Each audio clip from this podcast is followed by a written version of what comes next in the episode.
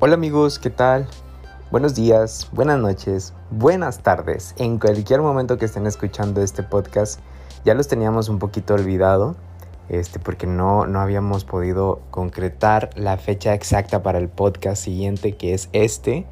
Pero pues por una u otra razón, cosas ya saben, cosas del trabajo, eh, temas ahí que estamos haciendo, preparando cositas nuevas para todos.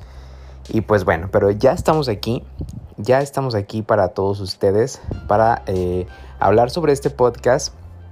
Que pues bueno, ya lo tenemos aquí, eh, obviamente como ya lo vieron en el tema, en el título, es relaciones poliamorosas. ¿Qué tanto sabes de una relación poliamorosa? ¿O qué, qué tan, em, tan marcado o qué tan te suena, qué tanto te suena esto de, del poliamor? Yo la verdad lo desconocía, o sea, sí tenía como, eh, pues algo como, digamos, vagamente en mi cabeza, pero pues me puse a investigar, obviamente, me puse a investigar, a platicarlo con amigos, a platicarlo con especialistas. Eh, especialistas me refiero al tema, ¿ok? No vayan a pensar otra cosa. Especialistas en el tema sobre acerca del poliamor. O sea, hace con colegas, ¿no? Colegas míos, psicólogos y demás. Entonces, pues bueno, me eché un clavado a todo esto que les traigo de información para ustedes y que espero que les sea de bastante utilidad para que despejen a lo mejor algunas dudas que puedan traer. Y, pues no sé si tenían dudas o si a lo mejor quieren iniciar una relación poliamorosa. Pues adelante, ¿verdad? Claro que sí. Todos podemos si quieren. Y al final de cuentas es como que pues es, es una decisión propia, ¿no? Es una decisión propia en la cual pues si uno lo acepta, pues adelante. Entonces, sin más preámbulo, vamos allá. ¿Qué es una relación? Primero que nada, vamos a desmenuzar todo. ¿Qué es una relación poliamorosa? Un poliamor significa tener más de una relación íntima, amorosa, sexual y duradera de manera simultánea con varias personas, con el pleno consentimiento de que todos los involucrados están de acuerdo totalmente, ¿ok? Entonces, esa es como la definición del poliamor. ¿Cuáles son las razones por las cuales se practica el poliamor? Razones inconscientes son, frecuentemente nos sucede que empezamos haciendo algo sin conocer conscientemente la razón y acabamos dando una explicación razonable para justificar la conducta como una solución cuando se tiene problemas personales para relacionarse con una persona o creyendo que este tipo de relación será la solución a sus insatisfacciones personales puede funcionar al principio, pero esta solución suele ser solo temporal, a veces, ¿ok? Otra es que para ganar efecto, perdón, para ganar afecto y atención, uno de los miembros de una pareja se puede mostrar reaccional a este tipo de relaciones, pero acepta por temor a perder el amor de su pareja, pero tiene la esperanza de que esta conducta desaparezca mágicamente una vez que solo ellos dos se comprometan mutuamente y exclusivamente. Debe de haber una exclusividad cuando pues se adentran a este tema, ¿ok? Para sanar heridas de la infancia, para creer o replicar la familia que tuvieron o que anhelaron tener, también para tener una familia en la cual posicionarse, para enmascarar o excusar una obsesión o adicción al sexo, porque hay muchas personas, eh, bueno, en este caso me comentaban algunos colegas este, que van mucho a terapia, eh, personas que son, ¿cómo se les llama? Hay, eh, amigos, si estoy mal, discúlpeme, pero creo que es ninfómanas, me parece. Si estoy mal, I'm sorry. Este, pero las que son adictas al sexo, personas que son adictas al sexo, este, lo usan este del poliamor como para enmascarar, ¿no? O sea, para que no se vea así como que es adicta al sexo, entonces pues bueno, pero tienen una relación poliamorosa con varias personas como para poder ah, ocultar esto, pero según ellos involucran temas emocionales de amor y de etcétera, ¿no? Cuando no es así exactamente. Porque es divertido y porque simplemente les gusta, hay algunas personas que dicen eso, o sea, de que yo no lo veo como simplemente ah, más que un pasatiempo, algo divertido, no es algo en lo cual eh, yo voy a vivir toda la vida, es, me estoy dando una oportunidad, una experiencia que quiero vivir con mi pareja y que, de la cual estamos de acuerdo, pero muchas de las veces vienen problemas con esto. O sea, en un principio sí es como que, ay, sí, todo color de rosa, sí, no importa. Este, sí vamos a, vamos a abrir nuestra relación, que sea una relación poliamorosa. Yo, este, me, pues, eh, me relaciono con más personas, sexo, en amor y en todo, y pues no va a haber ningún problema. Dicen, porque luego a la larga o a un, periodo de corto plazo, sí hay problemas. No en todos, pero sí lo hay. Una rebelión contra la religión o las prohibiciones familiares. Eso también lo hace mucho, este, pues como mucho hincapié en el cual las personas es como que rebelarse, ¿no? De que, o sea, a mí no me importa lo que diga la, la, religión, no me importa lo que digan las políticas, las leyes, eh, como el, el orden que tenemos familiar, de que deben, deben ser así las cosas, porque si no estás mal, porque si no esto, porque si no lo otro. Entonces también lo ven como esa parte de, pues yo soy el rudo, yo soy la ruda y yo lo voy a hacer y porque me plazca. Y yo soy de la idea, amigos, yo soy de la idea de que, que nada, o sea, nada te cuenten, pero tampoco es como que no te vayas a, los, a los extremos, ¿no? Entonces, si uno quiere vivir esa experiencia, pues debe de, ver, debe de estar más bien bastante consciente de, lo, de, la, de las cosas en las cuales uno se puede meter, ¿ok? Otros es que para mantener la excitación y el erotismo vivo en las relaciones. O sea, muchas veces que, que por ejemplo, en las mismas relaciones se va acabando como, pues como el erotismo, se va acabando eh, a lo mejor las experiencias sexuales, ya se vuelve como una monotonía muy grande, ¿no? Entonces es como que, ay, es que ya, o sea, ya no nos prende nada, siempre, o sea, la parte sexual estamos así como que muy apagados, o siempre lo mismo, siempre es como que la del perrito, la del misionero, y ya, y ya nos salimos de ahí, y ya nos salimos de ahí, y ya ahí, pues, ok, va. Y ya no llegas incluso a lo mejor al orgasmo, ¿no? Entonces como que quieres a otras personas. Y yo creo que con el simple hecho de, de, de, de pensar, de imaginarte que estás con otra persona, sube la adrenalina, sube toda esa eh, pues energía, como que, no sé, un, estado de excitación en el cual inconscientemente inmediatamente se, se, presenta porque ya no es tu pareja, o sea, ya es otra persona. Entonces ahí lo derivan de que, pues bueno, como es otra persona, estas partes ya las tengo totalmente cubiertas, lo que es la parte del erotismo, lo que es la parte de la excitación, la parte sexual. Y muchas de las veces se van por ahí, pero yo digo, ok, si tienes una pareja y, y pues estas partes las estás descuidando, no las descuiden, o sea, jueguen con su pareja, este, y ojo, no digo que con esto no se van a las relaciones poliamorosas, cada quien es libre de, escoger lo que se les plazca.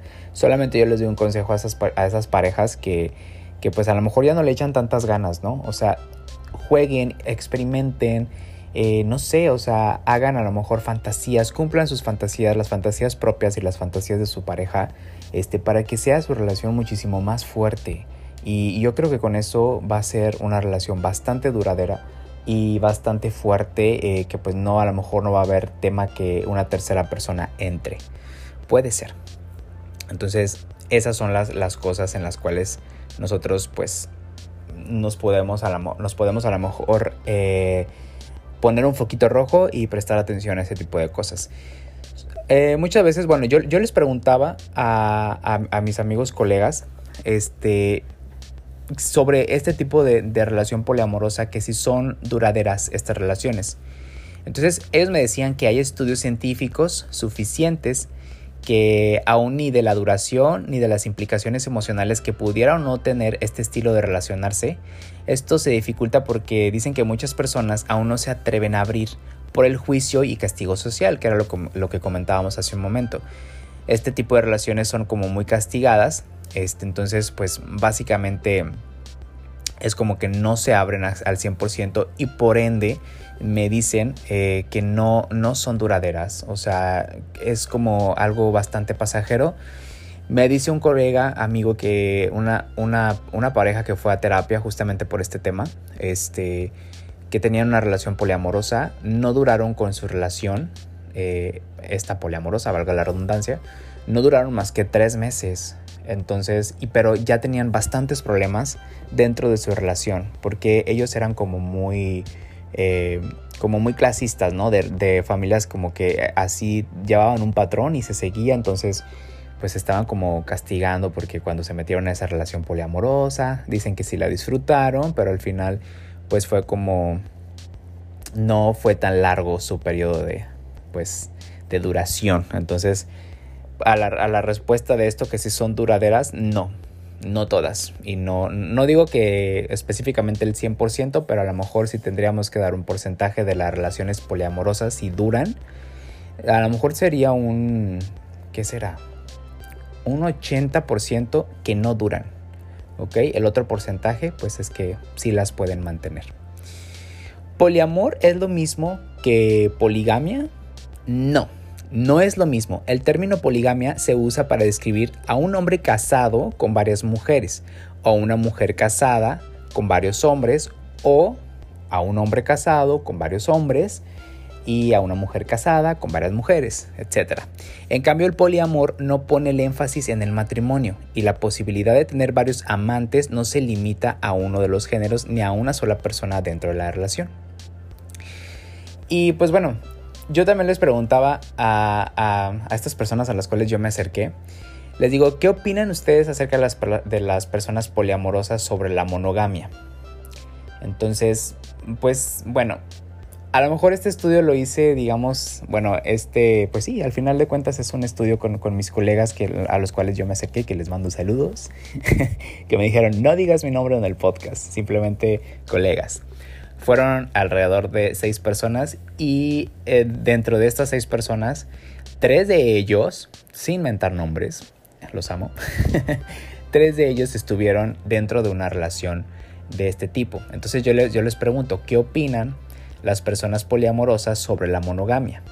Entonces estas personas me dijeron, por lo general las personas poliamorosas consideran la monogamia como una opción tan respetable como el poliamor pero también como una opción que no satisface sus necesidades afectivas y o sexuales. Algunas personas llegan al poliamor a partir de una relación monógama estable en la que dos miembros deciden abrirse a otras relaciones. Otras llegan al poliamor después de haber tenido relaciones monógamas que no han funcionado precisamente porque sentían la necesidad de estar con más personas. Es frecuente escuchar que si alguien realmente hubiera encontrado a la persona adecuada, no querría estar con nadie más. O que si estando en una relación estable siente atracción o amor hacia otra persona, es porque su relación no está funcionando. Dicen por ahí. Desde una filosofía poli no tiene que existir una sola persona adecuada, puede haber varias. Y sentirse atraído por otra persona no quiere decir necesariamente que haya ningún problema con la relación. Es perfectamente natural sentir atracción, afecto o amor por varias personas a la vez. Yo digo, esto no, no implica necesariamente querer menos a cada persona. La experiencia demuestra que el amor no es un recurso limitado, aunque el tiempo sí lo es. Y eso es algo que requiere atención, ¿ok? Entonces, como la filosofía poli elimina esa necesidad prácticamente imposible de satisfacer de encontrar a la persona perfecta que sea capaz de cubrir todas tus necesidades, o la de resignarse a vivir con alguien que no lo haga, o la de ser infiel y ocultarlo. Entonces es como, eh, pues no te soy infiel, pero pues yo quiero tener una, una relación poliamorosa porque pues quiero satisfacer también mis demás necesidades. Y pues al final de cuentas, les digo, esto debe de ser consensuado. O sea, todas las partes involucradas deben de estar totalmente de acuerdo. Porque al final de cuentas no hay una estructura típica de relaciones poliamorosas. Alguien puede tener dos amantes estables que no están con nadie más o tres amantes que a su vez tengan otros amantes o por ejemplo dos amantes como relación principal y otros como relación secundaria. O, por ejemplo, ser gay, bisexual y tener amantes de dos géneros. O estar en un trío en el que todos sean amantes de todos y a la vez tenga relaciones esporádicas. Hay personas poliamorosas que viven con uno o varios de sus amantes en la misma...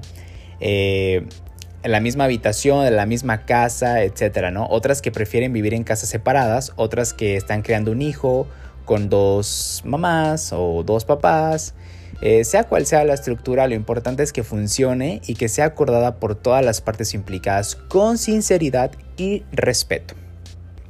Entonces, si estás pensando que sea eh, esto que suene complicado, déjame decirte, tienes razón. Quien se decide a llevar una vida poliamorosa no suele estar buscando simplicidad, sino una vida más plena. Y para que las relaciones poli funcionen, hacen, eh, digamos que falta mucha conciencia, mucha honestidad y muchísima comunicación. Pero no todos son complicaciones. Aparte de la riqueza que se supone de recibir cariño por muchas personas, amor y sexo, este, pues genera una gran ventaja de las relaciones poli. Es que al pasar de tener una relación íntima a tener una red de relaciones íntimas, hay muchas personas para apoyarse mutuamente y echar una mano cuando haga falta, ¿no? Entonces ya nada más, no nada más tienes una mano, ya tienes como 8, 10 manos en una relación poliamorosa.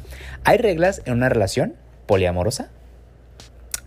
Mm, fíjense que en las relaciones amorosas suelen existir reglas y acuerdos que definen lo que las personas esperan de la, relación, ¿no? Al final de cuentas. Y qué comportamientos son aceptables y cuáles no. Esto, o más bien estas reglas son muy variadas, ya que no existen dos relaciones poliamorosas iguales. Las personas que participan en la relación pueden acordar libremente sus condiciones. En general se suele recomendar que estas reglas sean, digamos, flexibles para ambas partes o para muchas partes para que puedan revivirse y pues al final no estén como que aclarando cada rato los puntos, ¿no? A medida de que la relación evoluciona. Entonces, pues yo digo que obviamente como todo, pues no es que hay, no es que existan reglas, ¿no? Son una relación, no es que exista una regla, porque muchos lo llaman como un, un punto de, ay, pues es exclusividad. Yo creo que el que está con alguien está porque quiere, ¿no? Entonces, y por ende, ya sabemos como que el meollo del asunto de, de qué sí está bien hacer y qué no. Dentro de lo que nosotros creemos que está bien o que está mal. Ahora bien, ¿qué pasa con el sexo? El poliamor se basa más en el amor que en el sexo. Lo sexual, si bien está presente en la mayoría de los casos, pasa a un segundo plano, ya que lo que se busca es la intimidad. Las personas asexuales también pueden ser poliamorosas. El sexo no es una condición imprescindible para que haya una relación de este tipo. La honestidad y la confianza necesarias en una relación poliamorosa son, digamos, particularmente importantes en, en lo que se refiere en el sexo seguro. Cada persona tiene que acordar con cada una de sus parejas cuáles son las medidas de protección adecuadas, no solo entre ellos, amigos, o sea, no solo entre, entre las personas eh, de, de, este tipo de relación, sino también de cada uno con el resto de sus amantes. Informarse a fondo es muy importante y no está nada más hacerse pruebas médicas con regularidad este, con este tipo de relaciones poliamorosas. Entonces, pues al final es como que a lo mejor en este, en este aspecto, en este punto, sí debe de haber un cierto tipo de reglas, ¿no? Para todos estar como que en la misma dirección y no haya así como eh, malos entendidos, ¿no? ¿Todas las personas poliamorosas son bisexuales o promiscuas o gays o lo que sea? Porque mucha de la gente se pregunta. Y de hecho a mí hace poco me lo preguntaban así este, algunas personas, seguidores, eh, amigos, eh, referente al tema de la psicología, ¿no? Que también me han tocado este tipo de temas, me decían, oye, ¿tú qué piensas de eso? O sea, todas las personas bisexuales, gays, este, transexuales o heterosexuales, pero más, más enfocado a la parte, digamos, LGBT, este, son promiscuas. Y yo les dije, no, en lo absoluto. O sea, dentro del poliamor hay personas de todos los géneros, identidades y orientaciones sexuales. Somos una comunidad muy muy diversa. El poliamor tampoco implica promiscuidad, o sea, el sexo puede ser una parte muy importante de, de, las relaciones poliamorosas o no estar presente en lo absoluto. Practicar el poliamor implica estar abierto a tener más de una relación amorosa, no tener muchas relaciones sexuales, ¿sale? O sea, sí quiero que les quede bien claro es, es, esta parte, o sea, es tener más de una relación amorosa, no relaciones sexuales específicamente, ¿ok? Entonces amigos, yo les voy a comentar, eh, digamos que algunas mmm, ventajas, por así llamarlo una forma, ventajas y desventajas. Conclusiones, ventajas y desventajas que yo saqué sobre el poliamor. ¿Qué quieren que les dé primero? ¿Ventajas o desventajas? Mm, ¿Qué dice el público? No los escucho. ¿Están ahí? ¿Me oyen? ¿Me escuchan? ok. Como todo el público lo está diciendo, las ventajas, Carlos, las ventajas, di las ventajas. Ok, ya les va, ya. No, este, ya no griten tanto. Ventajas: menor riesgo de infidelidad. Número uno. Número dos, una interacción y retroalimentación más variada. Número 3. No se está sujeto a la opinión o juicios de una sola persona para evaluar el desempeño en la relación. Número 4. Se aprende a autoevaluarse al no depender o codepender de una sola persona. Número 5. Mayor calidad de vida al sumarse ingresos o aportaciones, porque ya son muchos. Entonces ya tenemos un ingreso muchísimo mayor y bien padre y bien bonito. Y por último, aunque no vivan juntos, pueden comer, vacacionar o apoyarse. Muy padre, muy bonito. ¿Saben qué? Todos mis poliamores, vámonos a, vámonos a Cancún, vámonos a, a Estados Unidos, a Nueva York, a Londres, vámonos todos a vacacionar y mutuamente nos vamos a apoyar todos para que el viaje salga bien chingón. Esas son las ventajas que ya les acabo de mencionar. Ahora vienen las desventajas, que bueno, a lo mejor hay que abrir un poquito el paréntesis. Desventajas hasta el punto de vista que yo creo, ¿ok? No es que precisamente tenga que ser así, porque a lo mejor muchas personas que están dentro de una relación poliamorosa dicen, no, Carlos, no hay desventajas, todos son ventajas. Ah, perfecto, perfectísimo, ¿ok? O sea, no estoy diciendo lo contrario. Pero para mi punto de vista, desventajas son mm, sanciones sociales. Que, o sea, ahorita actualmente la sociedad no está como que muy bien evolucionada. Número dos, el tiempo, no el amor, es un recurso limitado. Número tres, no se puede dedicar toda la atención a dos personas a la vez. Número 4. Riesgo de desarrollar preferencias o tipos de amor distintivos que despierten celos en uno de los miembros del sistema. Número, ¿qué voy? Número 5 me parece. Número 5. Temas de herencia y propiedades también entran en este punto. Bueno, eso creo yo. Número 6. Las rupturas de la relación. Pues en tanto que dos miembros de la pareja pueden decidir romper entre sí, quizás los restantes no desean hacerlo, ¿eh? Y ya se meten en un pedote. Número no sé qué, el machismo, donde si la relación es una mujer con dos hombres, por ejemplo, los amigos de uno de ellos pueden juzgarlo o burlarse por, por compartir a la mujer.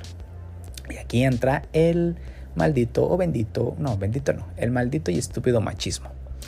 Y por último, personas favoritas. Pueden seleccionar de, ese grupo de poliamor a ciertos em, favoritos de que a mí me, por ejemplo, si yo estuviera en una relación poliamorosa, a mí me encanta más Carlos porque practico muchísimo más con él, porque me la paso más chingón con él, porque me hace reír todo el tiempo y a lo mejor con, mm, no sé, con Pablo, pues no, ese es muy aburrido, nada más está hable y no se calla y me desespera, ¿saben? Ese tipo de como de favoritismo puede haber en las relaciones poliamorosas. ¿Qué tal? ¿Cómo se quedaron con el ojo cuadrado? ¿Verdad? Si a lo mejor ya se vean todo este tema, de, toda esta información que yo les estoy compartiendo, pues bueno, ya entenderán sobre el tema, digamos, un poquito más aterrizado. Si no era totalmente de su conocimiento y dicen, oye, pues está medio, pues está cool, pero también está como algo intenso, ¿no? Pues sí, amigos, hay de todo, hay de todo en esta vida. Entonces, este, pues bueno, eso fue lo que tenías que saber tú o que tanto sabías del poliamor. Hasta aquí ha llegado este podcast, amigos. Espero que les haya gustado, espero que haya sido de su total interés, que les haya entretenido, que pues la hayan pasado un, este, un momento bastante agradable.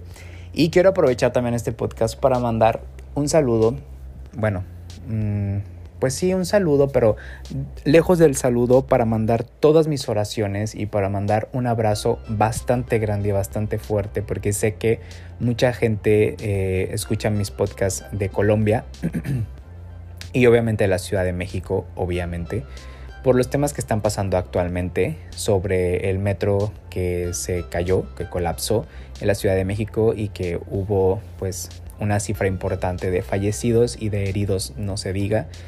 Y en, Colombia, por el tema que está pasando ahorita, eh, temas eh, políticos y, todo, este eh, todo esto que ocasionó este, un desastre, un desastre, la verdad, yo estoy sorprendido, sorprendido con los videos que, algunos de mis seguidores me han hecho llegar este, para apoyar a difundir.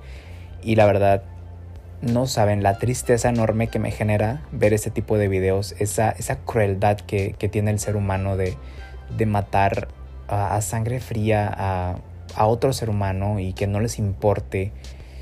Yo no entiendo, yo no entiendo ese tipo de, ese tipo de personas, jamás lo voy a entender. Pero pues bueno, solamente Dios es el que les va a hacer pagar y que, el que les va a pedir cuentas sobre sus actos. Y con respecto a Ciudad de México, eh, también es un tema del cual eh, es muy delicado también eh, y que pues es muy fuerte y pues bueno, yo espero que, pronto tengan resignación, que pronto, pronto tengan luz este, y que ya se acabe todo esto, maldita sea, que ya termine todo este tipo de violencia, de tanta crueldad, de muchas cosas que están pasando. No sé, pareciera que como estos eh, del 2020 a lo que llevamos del 2021 ha sido una tras otra de catástrofes tan, tan fuertes. Y, por ejemplo, otra también que me, que me voy enterando, que me van compartiendo mis seguidores, es referente, eh, y que bueno, también yo lo vi, eh, referente a una sequía que probablemente también pueda afectar parte de la República Mexicana. Y muchas veces nosotros damos cosas por sentado, que tenemos agua, tenemos luz, tenemos un techo, o que salimos a la calle y que no nos va a pasar nada, pero amigos, de verdad que nada tenemos comprado. Hoy estamos, mañana no sabemos. Entonces, cuídense mucho, les mando mucha luz, les mando todas mis vibras. espero que pronto todo esto salga, salgamos adelante. Yo sé que sí, este, entre todos podemos salir adelante. Y pues bueno, les mando un abrazote. Y pues por último, compartan, compartan este podcast para que más personas conozcan acerca del tema del cual hablamos y estemos creciendo muchísimo. Les mando un abrazo nuevamente, un beso y pues que pasen una bonita tarde, una bonita noche, una bonita mañana, en cualquier momento que estén, lo digo todo al revés, ¿verdad? Es una bonita mañana, una bonita tarde y una bonita noche en cualquier momento que estén escuchando este podcast. Hasta luego, hasta la próxima amigos, bye.